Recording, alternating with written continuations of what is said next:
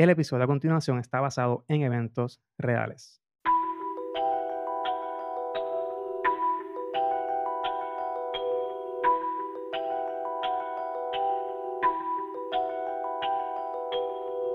Hola, esto es El Lío de Caso, un podcast basado en eventos reales. Yo soy Héctor Omar Álvarez y me puedes seguir en las redes sociales como Héctor ALV en Twitter e Instagram. Al podcast lo puedes conseguir en Lío de Caso en Facebook, Twitter e Instagram o accediendo a líodecaso.com donde vas a tener todos los episodios del podcast. Además están los enlaces a las aplicaciones o tu aplicación de podcast favorita donde puedes escuchar el podcast. Y Recuerda que cuando estés escuchándonos en tu aplicación favorita, suscribirte para que tengas acceso rápido a todos los martes al episodio nuevo que sale. Hoy había, hacía varios episodios que no tenía invitados y así que hoy hay dos invitados, directo desde la era del Dialog y VHS. Tengo invitados a Fernando Santiago y Luis Ortiz del podcast Tech Banana. ¿Cómo están? le quedó perfecto el intro. Fernando está despedido. Te quedó brutal. ¿Tú sabes cuántas veces yo tuve que hacer eso para que quedara así? Lo que no sabes cuántas veces yo lo practiqué antes de Oye, los que nos escuchan en, República Dominicana o Ecuador, pues sería Tech, tech, eh, tech Guineo. Básicamente. Sí. Si nos escuchan en México, pues Tech Plátano. Para que tengan una idea. Banana. Oye, nunca se me ocurrió que se decía diferente en tantos sitios. Wow. Fallamos en eso, Luis. Bueno, en Puerto Rico realmente no se dice banana, así que... Exacto. Ni en Estados Unidos, principalmente. Pero era, un chiste, no era para que te rompiera psicológicamente. ah, viene Fernando, se desconecta, bye. De nuevo. Vamos a ver, como tenemos, eh, casi nunca tenemos más de dos invitados, pues Vamos a ver que la, gente reconozca las voces. Luis, esta es la voz de Luis. Sí, hola, hola. Gracias por la invitación. Este, así que. Fernando. Pues este Fernando, promete, prometo comportarme hoy, ya que pues estamos en territorio apache y no quiero, no quiero dañar nada. Aquí no hay regla. Esto se le pone que es explícito y ya. Eso. Ah. ya que coge confianza, que coge confianza, no le digas eso. Mire, que yo pues confío que, que, Luis edita los episodios cuando antes de tirarlos. Y a veces por la noche digo, mira, tal cosa que dije, no la ponga. Y como quiera termina el episodio, así que. Siempre. es que esas partes, me pongo a editarlo y esas partes que Fernando dice, no la pongas, son las que me hacen reír. O las tengo que dejar. Eh, y, y a Fernando no, no le bloquearon la cuenta como a Trump entonces en Twitter todavía. No, todavía. Todavía, pero está, cerca. Oye, estoy por escribirle a Trump que le voy a alquilar la mía, mi cuenta. Le puedes sacar un buen dinero ahí. Se sacan buenos dinero, fíjate eso. ¿Cuánto, ¿Cuánto estás dispuesto a pagar, Trump? Aquí está mi cuenta. Mucha gente se puede confundir, ¿verdad? Porque está hablando mucho de la libertad de expresión y que le están cortando. Realmente la, libertad de expresión que está en, en la Constitución eh, lo que protege a la persona, que el gobierno no te limite la, libertad de expresión. Una empresa privada, o sea, tu patrono, si tú hablas algo en contra de tu patrono, te puede votar, porque eso no está cubierto por la libertad de expresión. Igual le pasó a Trump. Twitter es una compañía privada que tiene su, su reglamento y no los cumplió. Y, tiene, y, tiene su bias. Eh, y, es obvio, y él, y él lo sabe. yo estoy seguro que he was just tirando hasta donde pudiera llegar porque cada compañía y cada persona tiene su preferencia, ya sea en este caso política y demás, y obviamente se va a ver reflejado en, el reglamento de esa compañía. Pero bueno, se van a poner los, cuando los sienten ahora de nuevo, que esté Facebook, Twitter. ahora es que se va a poner bueno de verdad. Lo triste es que la persona que se supone que es la, la, eh, la persona más, más poderosa del mundo, una compañía por ahí de internet, le, le cayó la boca. Y ahora no tiene nada que hacer antes de las 12 de la Y le duele. Le duele. A Tron le duele eso. Sí. Él se no de Twitter. Oye, eh, eh, explicamos un poco de, de Tech Banal, porque la gente quizá no ha escuchado y a mí me gustaría que escucharan ese podcast. A mí me gusta, porque te estaba diciendo fuera del aire que fuera del aire, que usted se fuera a televisión en el pre-show, vamos a decir en el pre-show, Estamos hablando de que mm, cuando escuché el podcast me gustó rápido porque es como una conversación entre panas, como cuando yo me siento, yo soy programador y quizás por eso me identifico, tú eres programador, Luis, y, y en, la, en, la, en los ratos libres en el trabajo, en la hora de almuerzo, me iba con mis, compañeros cuando se podía a, hablar de esos mismos temas que ustedes hablan ahí de tecnología. Literal, eh, como te dije, ese me hace muy feliz que lo digas porque ese era el, el propósito, ese era el norte. Lo que queríamos era que no se sintiera como algo scripted, que no se sintiera como algo forzado, sino que fueran panas sentados, tomándose un café o un trago, lo que sea, hablando. Hablando de a veces de temas bobos de tecnología, a veces temas que son más importantes, eh, como lo que es seguridad y demás. Pero si tú lo percibiste, que eres una persona tercera, me siento que estamos haciendo lo correcto. Lo están, lo están haciendo bien. Y eh, también se van a veces en. Pueden entrar en un rabbit hole de, repente que Se van densos, se van densos. Sí, a veces, eh, incluso a veces no escuchan todo el rabbit hole. Porque a veces son dos horas de rabbit hole y digo, no, esto es demasiado. hubo, hubo, no sé si Fernando tiene algo que decir, añadir algo ahí, lo que dijo Luis, pero no, es que yo siento que, que nosotros somos privilegiados de haber estado en la generación análoga y hacer la transición a la generación digital y tener ese, ese, esas dos partes como que nos, nos gusta meterle a la, a la tecnología, a, a, lo que hacíamos antes y como se hace ahora y cosas que están ahora, que no existían en nuestros tiempos, como Twitter. Y pues nos gusta tocar esos temas y está bien chévere. Así que pueden buscarnos en de... Facebook, Instagram y Twitter. Como Tech Banana. Tech, is Bananas. Tech, is Bananas, sí. Eh, y ahora que mencionas eso de, de, Twitter, yo estaba pensando que aquí se ha hablado en otros episodios de, de, de los foros, porque eh, varios invitados estuvieron en un foro que, que yo manejé hace, hace años. Yo pienso que la persona que bloqueó, que bloqueó a, Tom, a, a, Tom, a, a Trump quizás era administrador de un foro en algún momento y, había practicado baneando personas del foro. y, ahora te toca a ti. Yo imagino que ellos tienen que haberse peleado por, por apretar el botón. No, no, no, no, para, para. Yo lo voy a apretar. Yo lo voy a banear, espérate. y gracias, haciendo un TikTok. Posiblemente. Jack se pasó a ser el hombre más poderoso del mundo bloqueando a, ah, Se transfirió. Dándole el botón se transfirió el poder. Eliges tú tienes bombas nucleares, pero yo te puedo banear. Bye. y, hablando de Rabbit Hole, ustedes en un episodio que estaba escuchando, estaban hablando del espacio, no recuerdo exactamente, pero empezaron a hablar de, si, pasa, si matan a alguien al espacio. Y yo nunca había pensado en eso. Y el espacio en este, en este podcast es recurrente porque casi, todo, casi siempre menciono algo del espacio, algún dato histórico cuando entró la historia. Y, y me puse a pensar porque nunca había pensado en eso. Y hay una compañía que me gusta mucho, que la mencioné aquí en el podcast, se llama Virgin Galactic, que ellos piensan hacer viajes espaciales eh, en algún momento. Ese, es de Sir Branson. Sí, y, y, son turistas espaciales los que van a ir.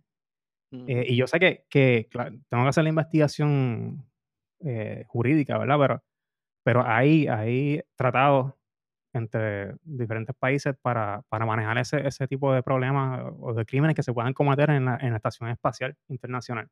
Pero yo no creo que haya, digo, tengo que hacer el, el, la investigación, pero eh, no creo que haya ningún tratado que hable de turistas espaciales y cuando empiezan los turistas espaciales a ir y se forma un revolú en la nave, está, está, que son quizás diferentes, diferentes eh, nacionalidades y también está el hecho, el hecho de que dónde comienza el espacio porque está el espacio aéreo, pero una vez tú pasas cierto, o sea, ¿dónde realmente comienza el espacio? Después que sales de la capa X o de la estratosfera, lo que sea.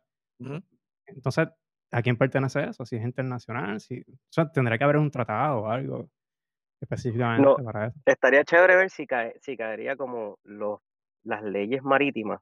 Que, esa fue la teoría de Fernando. Sí, esa es mi teoría y yo creo que, no sé, Héctor, tú nos, nos ayudarás a darle, darle más luz al asunto. Sí, hay, que investigar eso. Sí, porque si tú estás en una nave americana y matas a alguien, pues imagino que las leyes americanas son las que te, te tocan. Pero si estás en la estación espacial y lo matas en la cápsula que hizo Italia, te tocan las leyes de Italia, las leyes americanas, que es donde tú estabas. de, de tu parcho que tienes en el, brazo. Es un...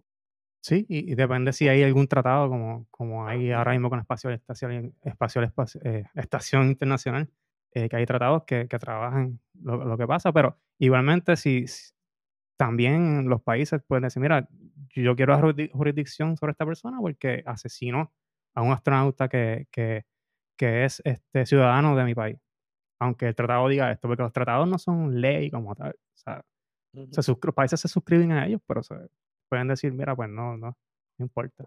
la pregunta más importante, ¿hay extradición en la estación espacial? Perdón, ¿es que? ¿Te ponen extraditar? Ah, no sé. Tendría que... ¿Ves? Esto es un rabbit. Ya nos fuimos. Eh, nos fuimos ya por el rabbit. Porque yo estoy pensando, estoy pensando, si en Puerto Rico se tarda una hora en llegar la policía mínimo, ¿Cuánto se tarda en llegar a Marte? hace poco, hace poco, creo que se, cometió un crimen, un crimen cibernético, un crimen cibernético desde la estación espacial, eh, de, uno, de una estación espacial, creo que fue la internacional, que fue una, una astronauta que accedió sin permiso. a la cuenta, Sí, la cuenta de la, de la expareja. Es un crimen cibernético, pero se cometió desde el espacio. No sé en qué terminó, tendría que investigar también. ¿Qué pasó Sí, ese yo lo leí, estuvo súper chévere. Me, me, llamó la atención mucho ese mismo. Ella se estaba divorciando y entró a la cuenta porque el abogado le pidió información y ella quería ver dónde estaban los chavos y entró a la cuenta de banco del, del ex esposo y él se dio cuenta. Eso que están en el espacio hay tóxicas. sí. Está chévere. ok, vamos volvemos porque nos fuimos, de, nos fuimos por el rabbit. Perdón, perdón. Vamos a salir de ese hoyo y ¿qué tal si vamos a la historia de hoy? Vaya, vaya. tengo curiosidad porque vi el título que enviaste y tengo curiosidad. Curiosidad, no, no. No, no, no se imaginan nada, porque quizás quizá, quizás en las noticias vieron algo de esto en algún momento. si, cuando... no si no salía en un meme, es difícil que yo lo haya visto. Quizás, quizás, quizás hagan clic. La historia se titula, le puse de título esta historia, Una gota de sangre es suficiente. Año 2003 la Armada estadounidense capturó al entonces presidente de Irak, Saddam Hussein. Comenzó operaciones el controvertido sitio web para colgar imágenes, 4chan o Image Board, como lo llaman. Eh, bueno, se, llama Image Board en inglés, donde colgas imágenes, pero el sitio se llama 4chan. Y se recibió la última señal de la sonda espacial Pioneer 10. Esta se encontraba a unas 7.600 millones de millas de distancia de la Tierra y fue lanzada en 1972 por la NASA con el objetivo de explorar el planeta Júpiter. Mientras tanto, en Palo Alto, California, comenzaba el ascenso hacia la fama y el dinero de una joven empresaria. Elizabeth Ann Holmes tenía 19 años de edad cuando creó una empresa que se dedicaría a la tecnología de la salud. El objetivo era hacer el proceso para aplicar medicamentos y obtener muestras de sangre uno menos doloroso. En su primer año en la Universidad de Stanford, Elizabeth participó en un, internado de verano en Singapur. En este, trabajó analizando pruebas de pacientes contagiados con el Severe Acute Respiratory Syndrome, algo así, conocido en español como síndrome respiratorio agudo severo o simplemente SARS. Para tomar las muestras utilizaban agujas e hisopos nasales ella pensó que tenía que haber una mejor manera para hacer ese, hacer ese trabajo en lugar de utilizar esa tecnología anticuada. Cuando, cuando era niña, Elizabeth le tenía pánico a las agujas, un temor que heredó de su madre. Además, tenía bien claro lo que quería hacer cuando fuese adulta. Quería ser multimillonaria o billonaria, como dicen. Quería llegar a los billones de dólares. Cuenta una pariente que alguna vez le preguntó en una reunión qué quería hacer cuando grande y Elizabeth, que tenía siete años en ese momento, le contestó que quería ser multimillonaria. Luego, el pariente le hizo una pregunta de seguimiento, ¿pero no prefieres ser presidenta? A lo que Elizabeth contestó, no. El presidente se va a querer casar conmigo porque voy a tener mil millones de dólares. Eh, tiene sus metas bien puestas. Está clara, está clara que Está clara. Al regresar del internado en Singapur, decidió cumplir su sueño de ser multimillonaria y con una patente que desarrolló en unas semanas convenció a Shanak Roy, un graduado del programa doctoral de Ingeniería Química de Stanford, y a Shannon Robertson, un profesor de química, de comenzar una startup al que le llamó Real Time Cures y al que eventualmente cambió el nombre a Theranos. El nombre Theranos es una combinación de las palabras en inglés therapy y diagnosis, diagnosis terapia y diagnóstico. Todavía no, no hacen clic. No. Me, como suena? Me, suena, pero no me acuerdo muy bien. La tecnología que Elizabeth diseñó era un parche que contenía microagujas. Adherida a la piel humana, era capaz, uno, de analizar y calcular la cantidad de medicamento que un paciente necesitaba y dos, tomar y analizar la sangre de un paciente. A esta tecnología le llamó Therapatch. Básicamente era un, ella imaginó un parcho que te ponía en la piel, tenía un microchip, tenía una microaguja y el parcho iba tomando muestras de sangre que tú básicamente no notabas y calculaba, hacía los cálculos y decía, pues necesitas, por ejemplo, tanta cantidad de este medicamento. Si eras paciente de cáncer, por ejemplo, te tienen que sacar y te tienen que sacar mucha sangre para determinar cuántos dosis te van a dar, pues ella resolvió eso en su mente con ese parche. Se resolvía ese problema. O también para tomar muestras de sangre y simplemente con una poquita sangre que sacara ese, esas microagujas, pues podía hacer todos los análisis que te quisiera. Basically, para evitar su miedo, que eran las e, agujas. Exacto.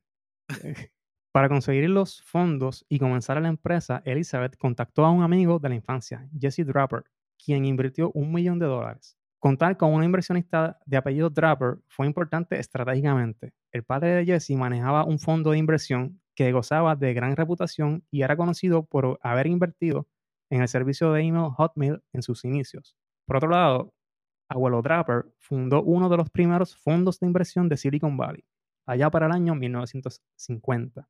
No todos los inversionistas creyeron en la capacidad del TerraPatch, a pesar de que, además de las microagujas, iba a contar con un sistema de detección con un microchip. A pesar de las microagujas, iba a contar con un sistema de detección con un microchip. Aún así, en el 2004 ya había recaudado 6 millones de dólares. Sin embargo, a Shaunak no le parecía que un simple parche con un microchip pudiera hacer todo lo que Elizabeth quería. Pensaba que teóricamente era posible, pero tan posible como un vuelo tripulado a Marte. Pero aún, aún así rayaba en la ciencia ficción. Sin embargo, sin embargo, llegaron a un acuerdo. Desarrollarían un sistema en el que el paciente se pinchaba un dedo para obtener una pequeña muestra de sangre. Luego, pondría la muestra en un cartucho del tamaño de una tarjeta de crédito y como lo describen era que era del tamaño de una tarjeta de crédito, pero un poco más, más ancho, eh, más gruesa que la tarjeta de crédito. Luego el paciente tendría que insertar ese cartucho en un dispositivo lector con un poco más grande. Este dispositivo tendría adentro cierta cantidad de anticuerpos y proteínas y se encargaría de hacer la magia. O sea, ese era el, algoritmo adentro, era lo que, lo que iba... Me, me, suena como las maquinitas estas de medirse la glucosa, sacas la sangre con la agujita, la pones en el parchito y el parchito lo pones en la máquina. Pero ves, que desde del, micro, del sueño del microchip ya entonces era completamente. fueron de Black Mirror, fueron de Black Mirror a, a chequearse el azúcar de la sangre, basically. Esto incluiría separar los elementos sólidos del plasma, o sea, la magia incluiría separar los elementos sólidos del plasma cuando el plasma entrara en contacto con las proteínas, enviaría una señal que el dispositivo interpretaría. La visión de Elizabeth era que el dispositivo lector estuviera conectado a una red celular que sería el encargado de enviar los resultados al médico del paciente o al laboratorio de, de Teranos, que eran los que entonces procesaban y decían que era, cuál era el resultado. Un año más tarde, en el 2005, la empresa contaba con un prototipo al que llamaron Teranos 1.0 que eventualmente renombraron como el dispositivo Edison. Sin embargo, desde el punto de vista de ingeniería, le faltaba mucho por desarrollar. Por una parte, los cartuchos costaban 200 dólares cada uno y podían ser utilizados solamente una vez. Fallas frecuentes del mecanismo implementado y la capacidad de adaptarse a las diferentes temperaturas del ambiente. Y es que para ese tipo de pruebas de laboratorio, mantener la temperatura adecuada de la sangre es imperativo. Además, Edison solamente era capaz de realizar unas pocas pruebas de las cerca de 300 que prometía la empresa a sus socios de negocio y a sus inversionistas. De hecho, los pocos resultados que lograba procesar el dispositivo Edison discrepaban sustancialmente al compararlas con resultados de otros dispositivos, en el mercado, como los medidores de glucosa, por ejemplo. Esto va a cuesta abajo rápido. de seguro te ha pasado algún proyecto de eso. Y tú dices, voy a hacer esto. Y de momento, puedo hacer esto, pero sin esto. y las fechas de, esto, esto, sale para tal día. Y cuando vienes a ver, fue, fue, le prometió a otra persona que iba a salir en otra fecha. Ejemplo más reciente, Cyberpunk. para los gamers. Que lleva como que 10 años eh, tratando de salir ese juego. Está muy bueno, lo estoy jugando, está muy bueno, pero tiene bugs todavía ridículos. Sí, los, los programadores dijeron, no sé si lo escuchan en algún episodio, de ustedes o en algún otro lado, que los programadores se, se molestaron porque prometieron ese juego para otra, para otra fecha. Mientras tanto, internamente la empresa comenzó a volverse un infierno. Luego de la partida de varios empleados, Teranos los demandó por aparente robo de información privilegiada. Luego de ese incidente, el ambiente dentro de la empresa se tornó tenso. El departamento de tecnología de información, de IT, controlaba, comenzó a controlar las comunicaciones y los programas hasta el punto que algunos llegaron a, a, preguntarse si el objetivo de la empresa era prevenir que los empleados realizaran actos ilegales, actos ilegales o que crearan productos increíbles lo más rápido posible. Ni siquiera, eh, incluso las comunicaciones de departamento a departamento estaban siendo espiadas por, bueno, eso siempre se hace porque la empresa tiene que protegerse, pero era literalmente, tenían puertos bloqueados de, de, de, para comunicación y si había alguna se la estaban todo el tiempo mirando qué, estaban diciendo, entraron en un pánico, por lo menos la, eso vino de, de, la CEO, que, que, era Elizabeth, entró en un pánico de que no quería que se filtrara nada, pero vamos a ver si, si era que no quería que se filtrara todas las patentes que tenían o qué, porque... O había algo que no quería que se enterara la gente. Bueno, a mí me suena que había algo escondido. Para el año 2010, Teranos fue valorada en mil millones de dólares. Sin embargo, continuaba operando alejados del ojo público. No fue hasta el año 2013, 10 años después de haber sido creada, que Elizabeth le presentó su empresa al mundo. Comenzó a aparecer en la prensa y estrenaron, estrenaron página web. Cuatro años después, en el 2014, Elizabeth cumpliría su sueño de ser multimillonaria al nivel de mil millones. Esto ocurrió cuando la empresa fue valorada en 9 mil millones de dólares y en ese momento Elizabeth poseía el 50% de las acciones. Sí, cumplió su sueño de ser multimillonaria. Billonaria, como. No sé si hay alguna traducción, traducción literal para billonario, billionaire. Pero, eh, mil millones de dólares. Tenía mil. Tenía, tenía par de pesos. Pero mi pregunta es: ¿los logró al estilo de Enron a pesar de todo el éxito a nivel monetario y de su apertura al mundo, la empresa no solía dar información de cómo funcionaba. Comenzó a divulgarse que nunca sometieron su tecnología a revisión de pares ni a revistas médicas especializadas. Las pocas descripciones de la empresa eran ridiculizadas en la prensa. Un artículo de New, York, de, The New Yorker citó a Elizabeth a tratar de explicar el proceso secreto. Y esto fue lo que dijo Elizabeth se realiza, una se realiza una química para que se produzca una reacción química y genere una señal de la interacción química con la muestra, que se traduce en un resultado que luego es revisada por el personal del laboratorio certificado. Dijo la palabra química como siete veces. me dio un eh, throwback, a, un ex gobernador que tuvimos. Sí, los planes. un plan este, planificado que luego de planificar. eh, sí, dijo mucho, pero no dijo nada. En el 2015, The Wall Street Journal publicó un artículo con entrevistas de ex empleados.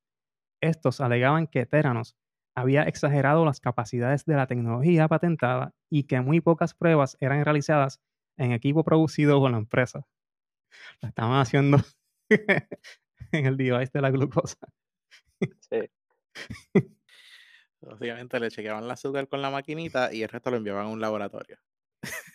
Exacto. Eh, tenían, tenían otras máquinas de otra, de la competencia de, de Roche, de, de otras compañías que desarrollan, y hacían las pruebas en, el, en, esa. Porque era, y cuando, y muchos empleados decían que cuando comparaban las pruebas que hacían las máquinas en el mercado con las de ellos, discrepaban bien brutal. Y, y cuando iban a viajes de negocio, los vendedores pasaban vergüenza porque empezaban a tirar error la máquina.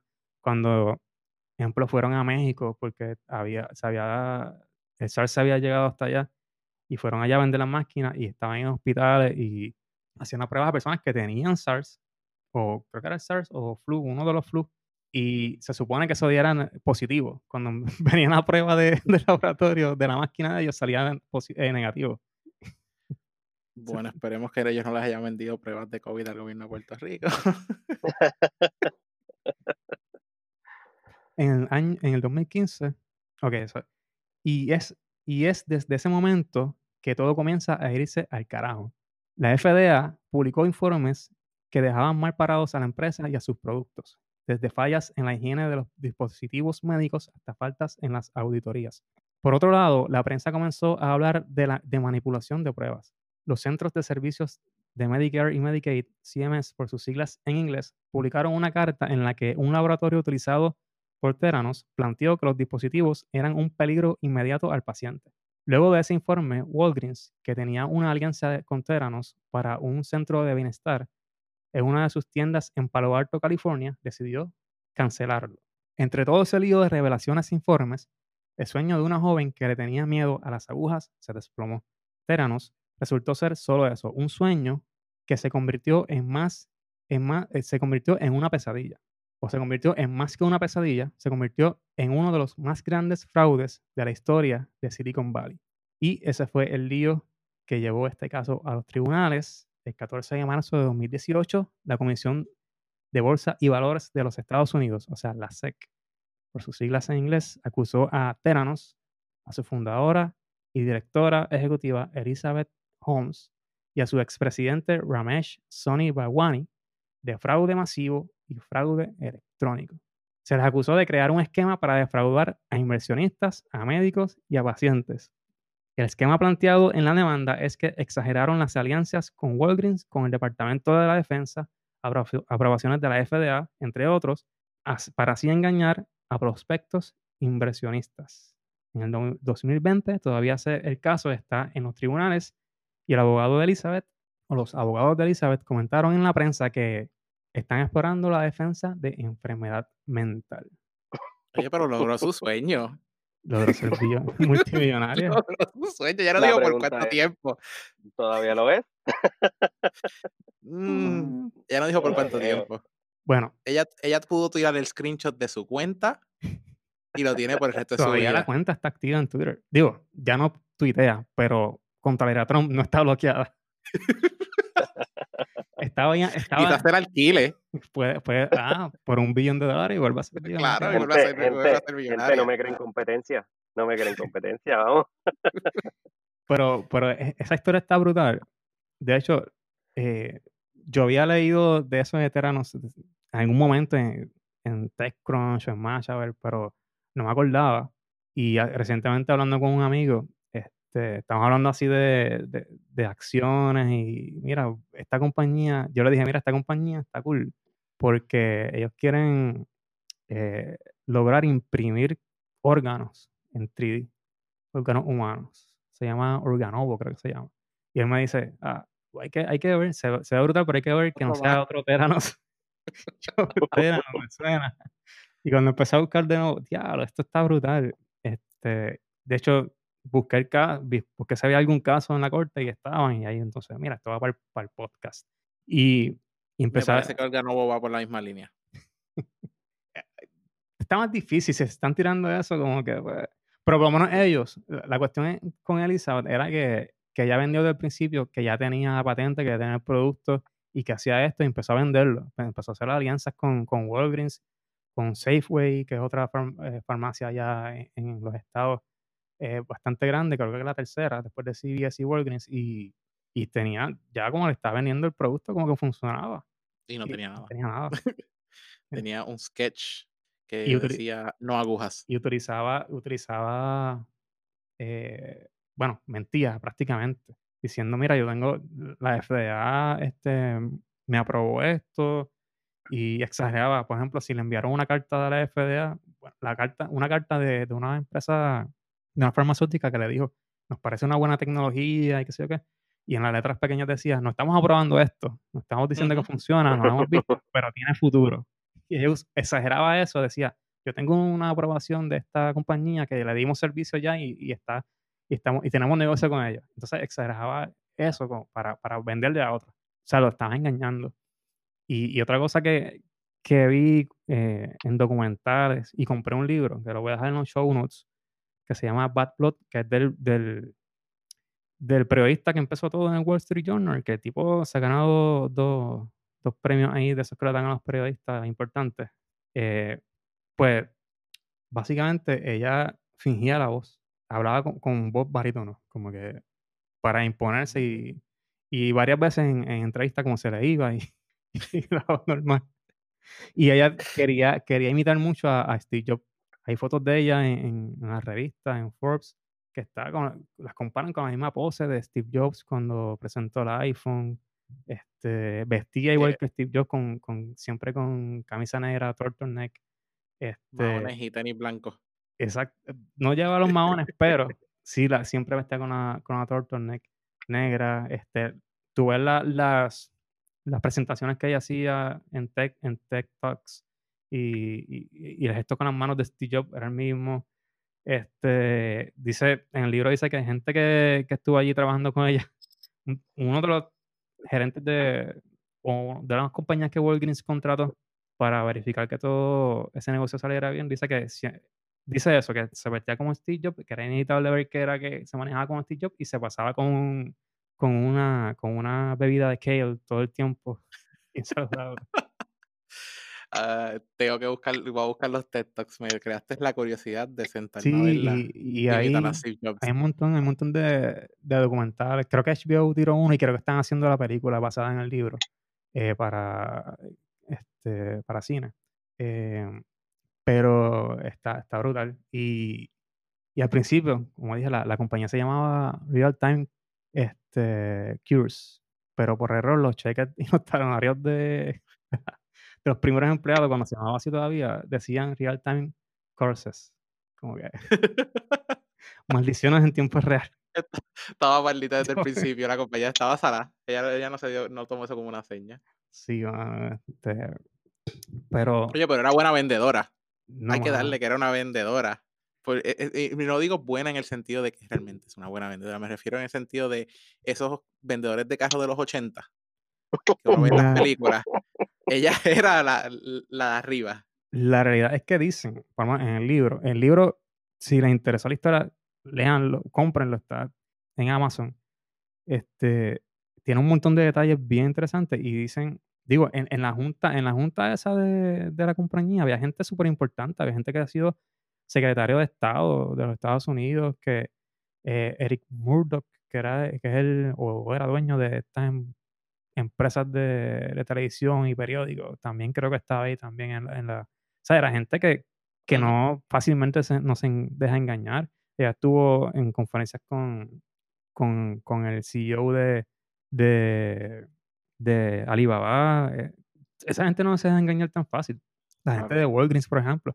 Pero dicen, que ella tiene un charming, como que era una, muchacha linda, es una muchacha linda, este, rubia, blanquita, ojos verdes. Entonces, pues también tenía esa, ese don de, hablar, no sé, magia con, con, la gente y pues los, los, los, embobaba. Este, y también era una persona joven que estaba con una idea innovadora. que, y ella llevaba mucho como que la línea de que esto va a salvar vidas, esto va a salvar gente la gente que tiene cáncer, la gente, tu tío que está enfermo. Y, y hubo gente que, que, convenció para que fuera a trabajar a sí mismo, que estaba trabajando en, en Wall Street, eh, en finanzas, con bancos, y fueron a trabajar allí. Gente que, incluso trabajaba en Apple. Ella tenía la obsesión con Apple, que, que contrataba a gente de Apple. Y una muchacha que, que, que la, la, invitó a un café una vez y la convenció de que trabajara en la compañía para diseñarlo los devices esos de, de medir el azúcar. De medir glucosa. Qué bajón, ¿eh? Porque, Oye, lo gracioso de todo esto, sí salió un millonario y es el que escribió el libro. Es que escribió el libro, probablemente, sí. Salieron dos, ella, ella, fue millonaria como por dos días. Cuando hagan la película, él va a cobrar bueno. Sí. Ah, claro, claro. Pero para no dejar de irnos por un rabbit hole, por decirlo de esa manera. gracias, gracias, gracias. Este, si tú, digo, no estoy diciendo que esto pasó, pero, pero me, y, la, y las teorías conspirativas son como los, los, los bochinches, no nos gusta, pero entretiene.